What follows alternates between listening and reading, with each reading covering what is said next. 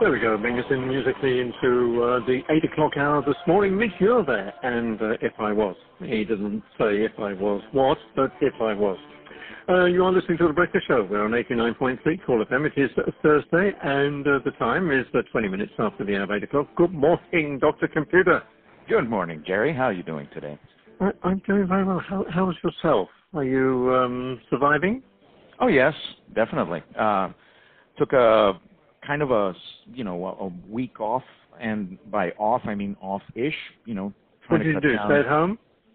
Yes, but I do a little bit walking around the parking lot with my dog and uh take care of some things that uh need taking care of uh here in the home, like, you know, replacing a a light fixture and things like that, mm-hmm. little things that uh kind of start to pile up because you're, you know, busy working all the time and whatever, but uh, they need to get done. And sometimes you want to do them on the weekends, but then you want to rest on the weekends and so on. So it's just a matter of finding the time and uh, making sure everything you know gets fixed and all the you know changing of the light bulbs and fixing of the sockets and things like that. I've managed to actually put in a few. I don't know if you've seen them. Uh, these electrical outlets that also feature a USB port, so you don't have yes, to have I've a charger. Them, yeah. mm. Well, mm-hmm. I I placed a few in in a couple of places around the house, so it makes it a little bit more convenient, so you don't have to hunt for an adapter. Um, the nice thing is that you can charge things. The downside is that they're not usually fast chargers, but they're fast mm-hmm. enough. So if a guest comes in, or if you just want to plug in your phone for a few minutes to top it up just a bit, they really do work very well. Yeah, I mean, I was going to say that because we've got so many different variations of charging now, haven't we? From the sort of standard, now we've got fast, and now we've got super fast. I know some of these charging units you can buy will actually read what the uh, requirements are and can adjust. They're that powerful enough. But like you say, the ones you got in the wall, they're they're not going to be that smart. Nope, but they are at least useful. Now that being said, let me explain a little bit about those chargers. The original USB specification only uh, managed to pump out, I think it was five watts or something like that tops. Mm-hmm, mm-hmm, then Apple mm-hmm. came out with uh, with their iPad, which you know has a bigger battery, takes a lot more time, and so on. So they came out with slightly larger chargers that would give out 2.1 amps or around 10 watts or something like that. Mm-hmm, then mm-hmm. the quick charge standards started to come out, and I think it was uh, Qualcomm, eh, among others, that started, you know, saying, you know, we need, we really need to work on standards because otherwise people are going to be plugging in their adapters uh, willy nilly, and they're not going to, you know, in the best case scenario, they're just not going to get the the performance they need. Worst case scenario, they're going to mm-hmm. think our mm-hmm. technology mm-hmm. isn't that good, so um, they started with the quick charge, uh, like they have quick charge, quick charge 2.0, and so on. And most of the chargers out there can deliver between 10 and 15 watts of power, and phones or tablets or other devices can also get some uh, benefit from that. Now, there's another charge standard called, called USB-C power delivery, which you may have seen on certain tablets and uh, certain computers like uh, the MacBooks, for example. And that can provide, I think, up to, I think it was uh, 30, 40, 60 watts, depending on the charger and so on. A lot of the times, most of the time, you'll see uh, around 30 or 40 watts uh, of power. Those are not necessarily quick charge compatible.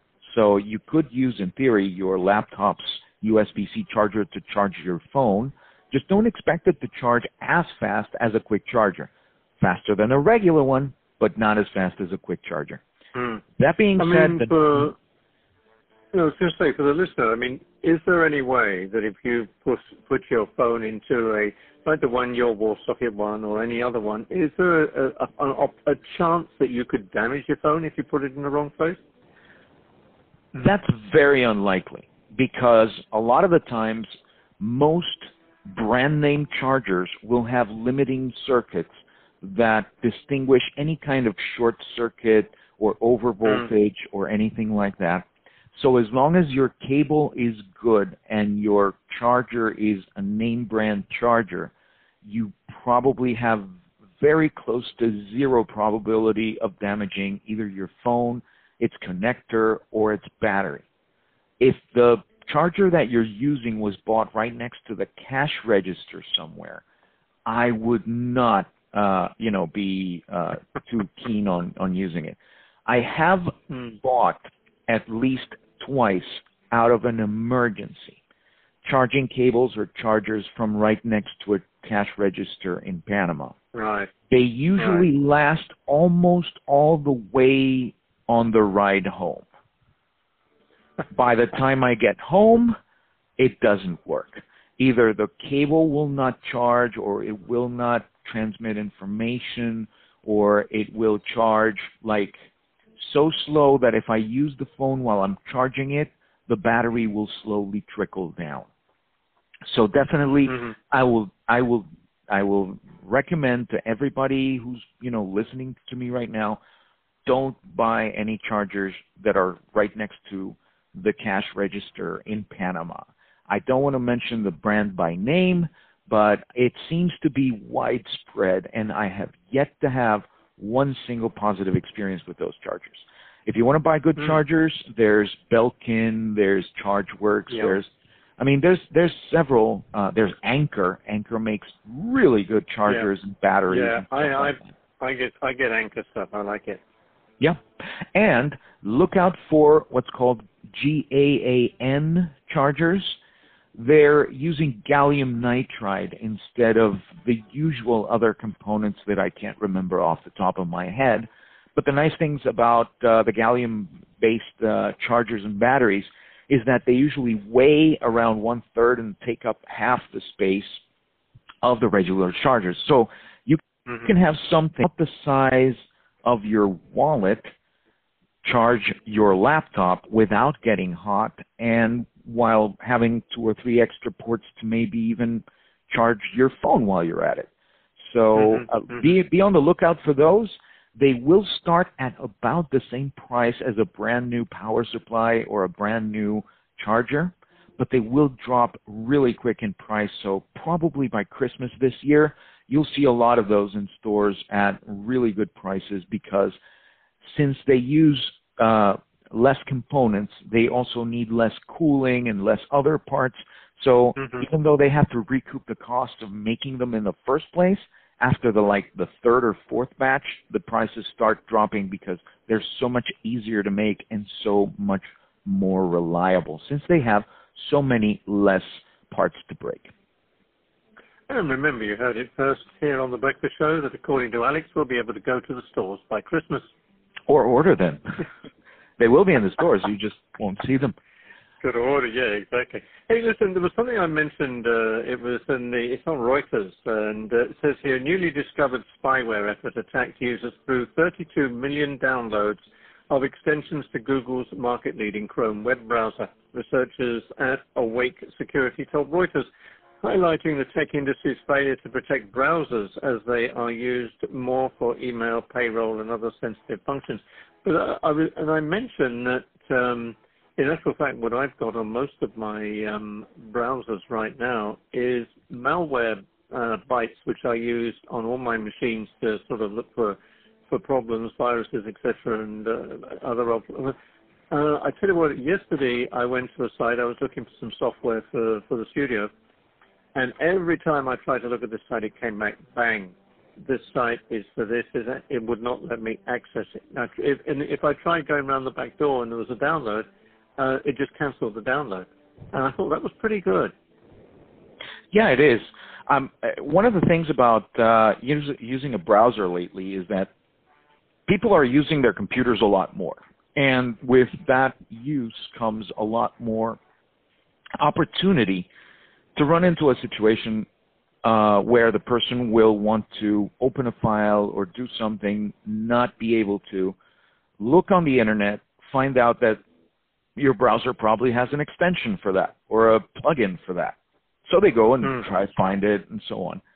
And um, unfortunately, some of the plugin places like the you know the, the the Chrome store and things like that aren't thorough enough, or they are thorough with the um, with the process of um, the program getting into the store in the first place, but not so much with the updates.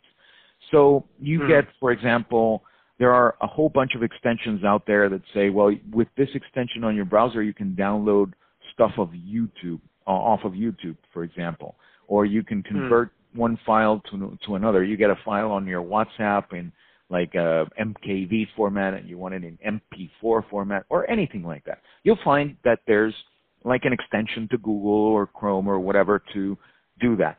The problem is a lot of the times either these extensions are bad from the beginning and just made it under the radar uh, on the Play Store or the Chrome Store, or they go rogue after a while. You get these people who buy uh, extensions or programs or whatever from their original programmers, saying, you know what, I'm going to take this commercial and make it better, and the program sa- the programmers say, okay, cool, uh, thanks for the money, uh, I really uh, needed that or whatever. So they buy the, these established extensions and plugins, and then they sneak malware into them. And it's a good thing that you have something like Malware Malwarebytes to catch that, but a lot of people don't. And um, a lot of the times people are also right now. I, I understand that a lot of people are struggling. So that let's say their their Word, Excel, or PowerPoint from the company just expired because the company's not you know renewing their software right now mm-hmm. because they don't have the cash or whatever. So they go onto a pirate site and they download a pirated version or whatever.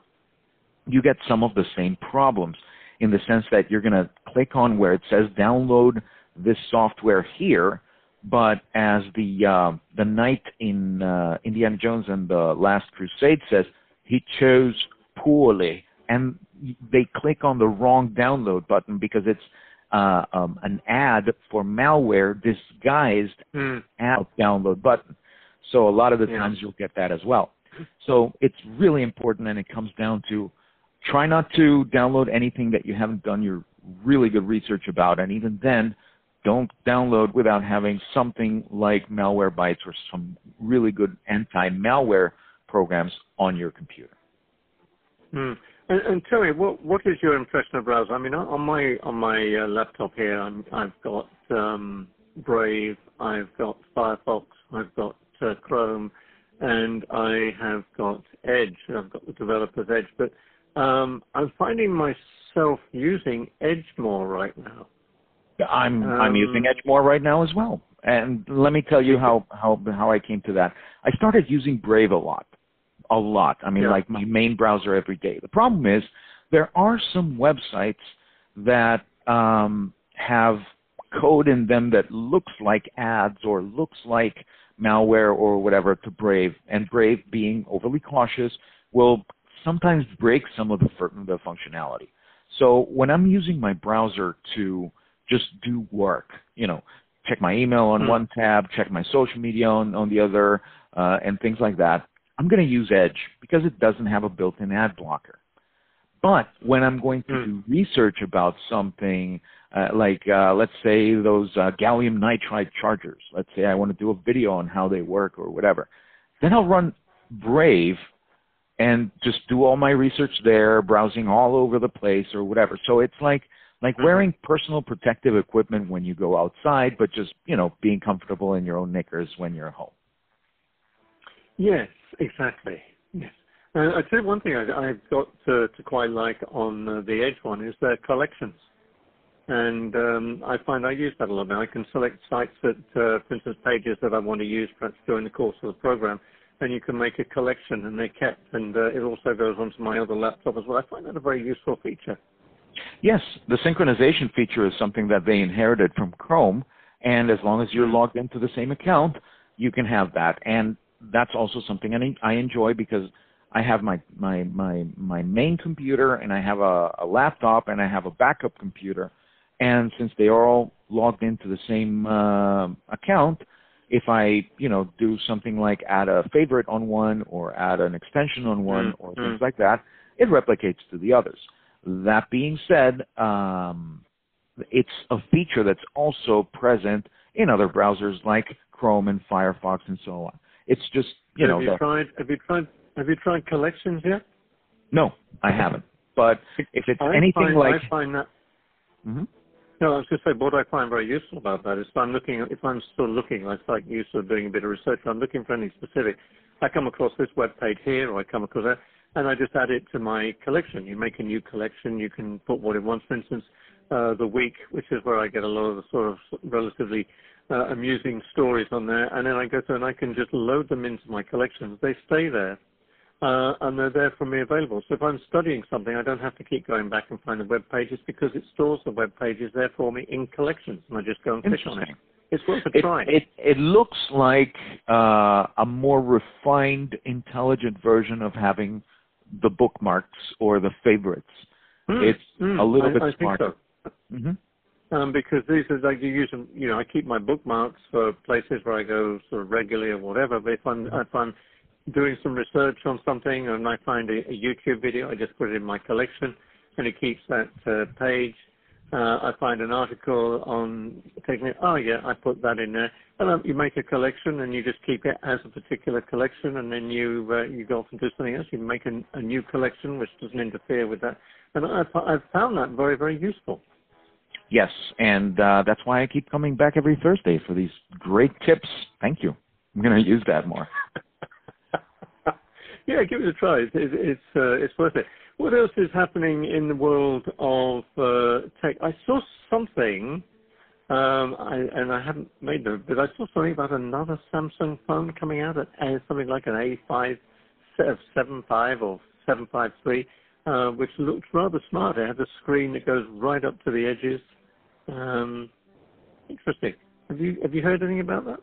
No, I did hear about the new Galaxy Watch 3 that might be coming out. Some images were uh, leaking, Mm. uh, as usual.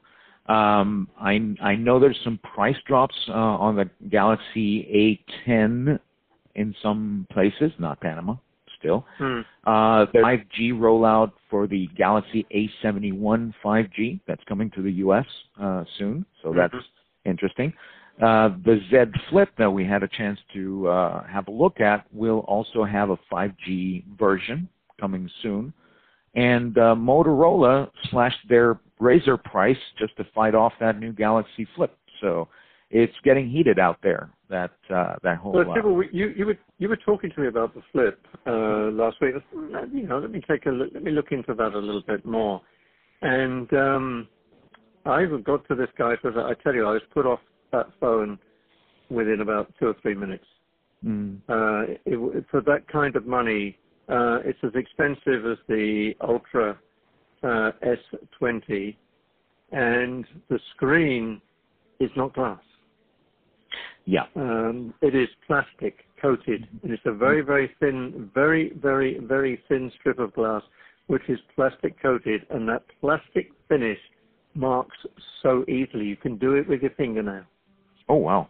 And that, Well, for that's a one good thing I was I'll- careful I'll with send you it when I link. was I'll, send, I'll send you the link to that. Um, it, it, this guy specializes in destroying things.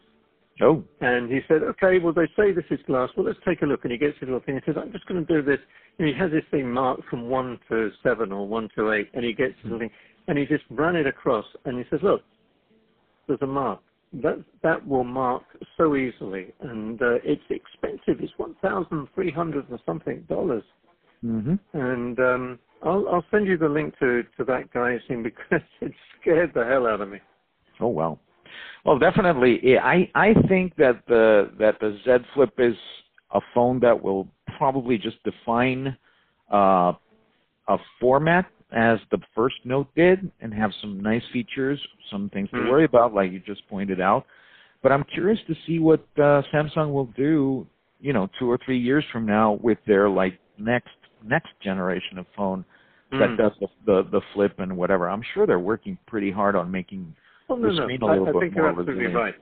Th- This is something. If if you're a gadget freak and you want the latest thing, then the, the you know I think it's probably for you. Um, but it would worry me because it has a gap. Um, because it, when you close it, it, it sort of it closes at the little magnets at the top, but then there's a gap, and if you've got something in between there, um, or you're just not careful when you're you're using the uh, screen, it, for for that kind of money, it's not worth taking the the risk. Yeah. In my and opinion. especially if you don't have like an extended warranty or anything like that. So Mm, mm, mm. And I, I've been sort of studying around because you know we were talking and I sort of said about oh well the you know the the ultra, but uh, when I look now um, at the price of the um, the Note 10 Plus, that would be the direction I'd be inclined to go in. Yeah, one of the great things about this tick-tock life uh, life cycle, as in Tik, you have an S release at the beginning of the year. Talk, then you have the August release of the Note. And Samsung has been keeping that pace for a couple of years now, and it's usually a good time to buy the previous, you know, six month uh, back Mhm. model right after the next model comes in. So I think the best time to buy like an S20 or a Note 10 is right around between now and August when the next Hmm. Note might come out.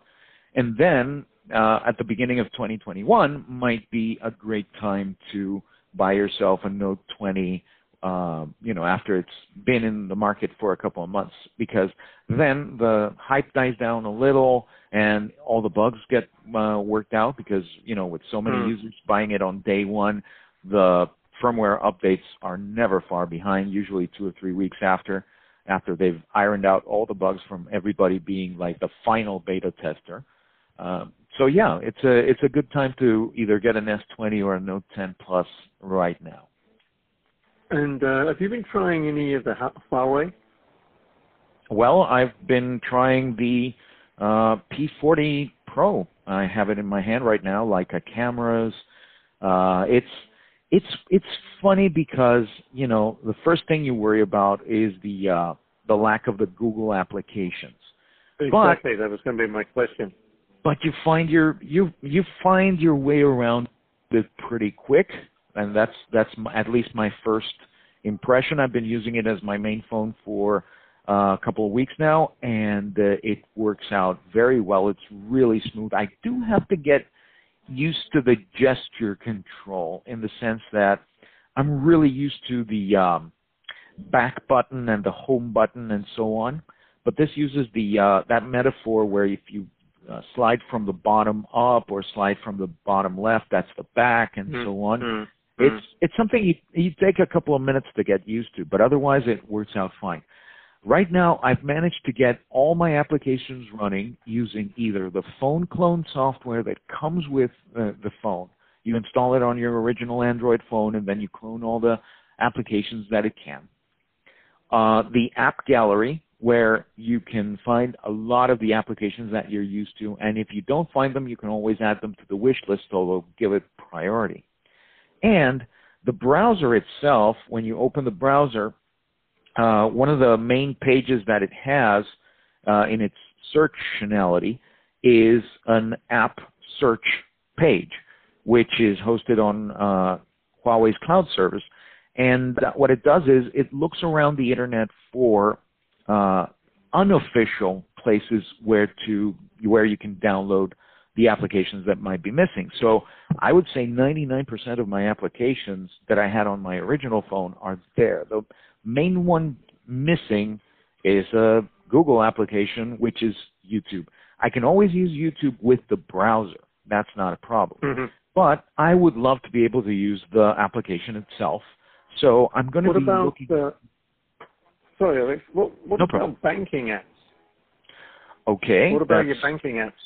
Well, my banking apps are here because they they were cloned from the uh, from the original. But let me just open them because I haven't opened them in some times in some time. Okay, so the I there's the American the American. Okay, so Bank of America application was not copied over. I'm going to look into that.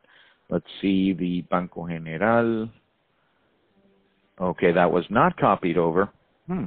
I'm going to look into that. That's going to be interesting. That would that, you- that that would that would be that would be a deal breaker. I wouldn't buy the phone. Definitely. I'll, I'm going to look into that. Uh, also Banistmo, because a lot of people have Banistmo and Nequi. So Mhm. I'm going to look Mhm. into that. It's a good Yeah, thing I still okay. have my older phone there for that if necessary. Yeah, yes, yes, I'm, I'm inclined to be a bit like that. Oh, I could have used the old one because I haven't sort of bothered to uh, go through the problem of changing the arrangements with one of the banks. But uh, um, well, anyway, Alex, thank you so very much as always. Thank you. Great to be here. See you next week. Always, always lovely to to, to chat with you, and um, uh, keep up the good work. And oh yeah, all being well, same time next week. Same time next week. Keep safe.